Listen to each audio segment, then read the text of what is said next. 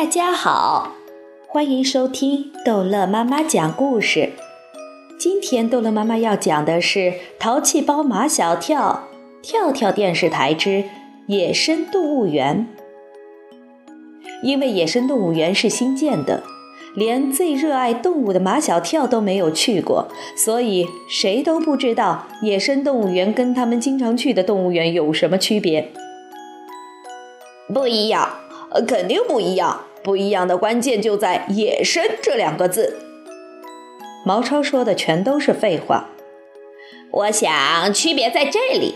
马小跳说，在一般的动物园里，动物们是没有自由的；在野生动物园里，动物们是有自由的。也就是说，唐飞补充道。在一般动物园里，动物都是被关起来的；在野生动物园，动物是不准被关起来的。啊，我们进去怎么办啊？安吉尔好像很怕的样子。马小跳说：“嗯，动物是我们人类最好的朋友，你怕什么？”安吉尔说出了他的担心：老虎、狮子、豹子还有狼。都是要吃人的，他们没有被关起来，我们进去了，他们要吃我们怎么办？跑，跑呀！张达跑得快，所以他不怕。我不相信你两条腿跑得过四条腿。毛超说：“这就是说，我们要冒着生命危险才能跟动物们来个亲密接触。”学校绝不会让我们去冒生命危险，但是老虎、狮子、豹子、狼是真的要吃人。呃，这个问题相当的费脑筋。马小跳，你说呢？凡是费脑筋的事情，唐飞都会推给别人。只有把人关起来。对了，肯定是这样的。唐飞一拍大腿，似乎找到了答案。在野生动物园里，如果不把动物关起来，就必须把人关起来，这样所有的危险都解除了。唐飞说的似乎很有道理，又被似乎很没道理。讨论来讨论去，马小跳最后一锤定音：去了就知道了。野生动物园在另外一座不大的城市。那天，乘了快两个小时的汽车才到达那里。刚下车，又被叫上车。这是野生动物园里专用车，车窗特别大，特别厚，所有的车窗都是封死的。排着队上了车，马小跳他们几个表现得特别好，因为他们想坐在一起，所以不能引起秦老师的注意。最后一排有六个位置，他们拉了 Angel 和夏林果坐了过去。秦老师想有大队委员夏林果管着他们，也就放心了。这个野生动物园用唐飞的话来说，那是相当的大。汽车穿过一片树林，绕过几个草坡，才来到一个巨大的铁门前。铁门紧闭，开车的司机按了密码。厚重的铁门“哗”的一声打开了，车刚一进去，铁门又“哗”的一声关闭了。啊，长颈鹿！长颈鹿挡在道上，汽车还没有它的身子高。司机按喇叭，它还是不让，若无其事的东张西望。唐飞，快到前面去拍！唐飞把背包挂在颈上，冲到前面去。唐飞，你的座位在后面，怎么跑到前面来了？报告秦老师，马小跳和毛超一边一个护着唐飞。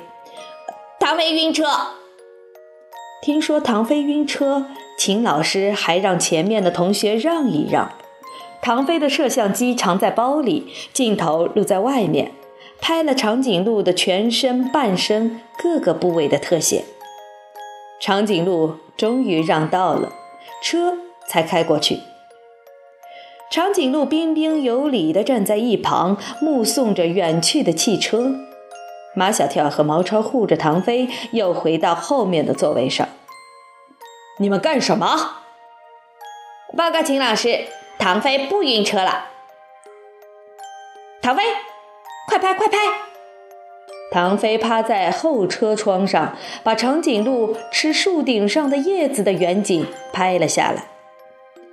车又开到一道紧闭的铁门前停了下来，司机按了密码，厚重的铁门“哗”的一声开了。车一进去，铁门“哗”的一声关闭了。除了一条车道，两旁都是浓密的山林，阴森可怕，没有动物出现。突然，坐在右边窗边的几个女生尖叫起来：“啊！”只见一只金钱豹从山上冲下来，直扑到车窗，它的爪子在玻璃窗上发出啪啪的敲击声。车从它身边开过去。金钱豹无奈地叫了一声，马小跳他们几个隔着后窗也张开嘴巴对着金钱豹狂叫。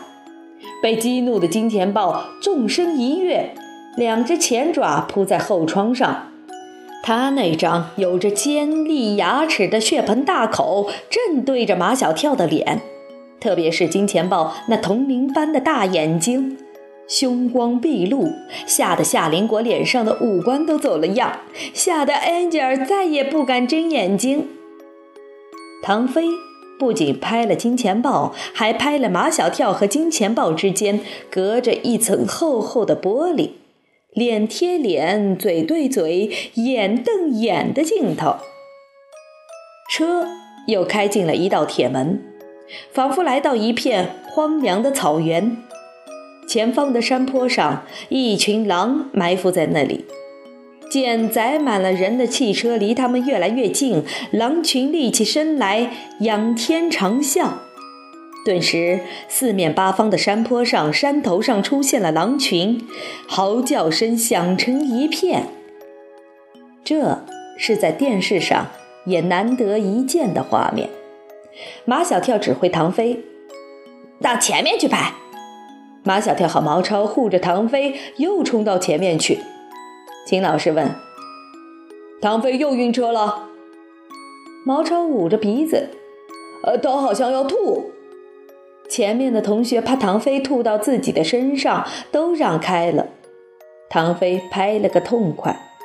汽车又开进一道铁门，这是狮子的地盘。见到两对狮子，有一对狮子在睡觉。还有一对狮子紧紧地抱在一起，在草地上滚来滚去。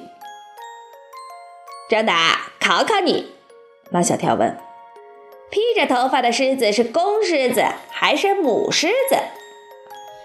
张达看看夏林果，他的头发很长；又看看马小跳，他的头发很短。所以张达回答：“母母狮子。”错错错！马小跳就知道张达要答错，那只披着长头发的是雄狮子，没有披头发的是母狮子。安家若有所思的点头。哦，原来狮子跟人相反。怎么还没有看到老虎？在所有的野生动物中，夏林果最喜欢老虎。在他的心目中，老虎既漂亮。又高贵。汽车在最后一道铁门前停了下来。司机说：“这是最后一道铁门，老虎会不会就在这里面呢？”好了，这一集的故事就讲到这儿结束了。欢迎孩子们继续收听下一集的《淘气包马小跳》。